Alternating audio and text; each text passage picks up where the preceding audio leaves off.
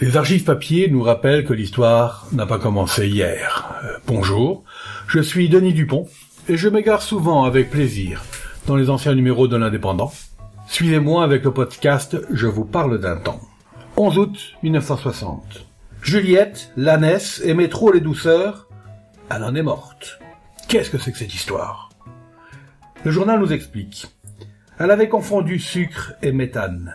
Collioure.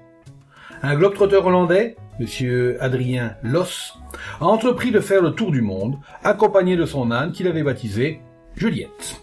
On les voyait depuis quelque temps l'un et l'autre à Collioure et sur les plages de la côte Vermeille où ils prenaient des vacances avant de continuer leur périple. Adrien Loss gâtait beaucoup Juliette, qui était très friande de sucre. Sa gourmandise la perdit. Son maître se servait en effet de plaquettes de méthane pour alimenter un réchaud comme euh, tous les campeurs. Juliette, fuinant dans le pactage, prit les plaquettes pour des morceaux de sucre dont elles ont, au moins pour un âne, la forme, sinon la couleur. Elle se mit à les croquer jusqu'à ce qu'elle eût entièrement vidé la boîte. La pauvre ânesse ne devait pas résister à l'effet d'un poison violent. Et elle rendit l'âme, ouvrant les espoirs de l'os qui se retrouve bien désemparé.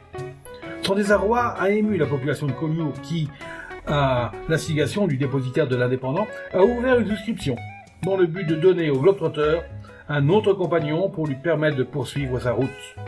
Celui-ci se propose de le baptiser Mimosa, si la chance lui permet de réaliser ses projets. C'était le 11 août 1960, une anecdote en passant. C'était un jeudi. C'était Je vous parle d'un temps, un podcast produit par l'Indépendant et proposé par Denis Dupont à retrouver ici même chaque semaine.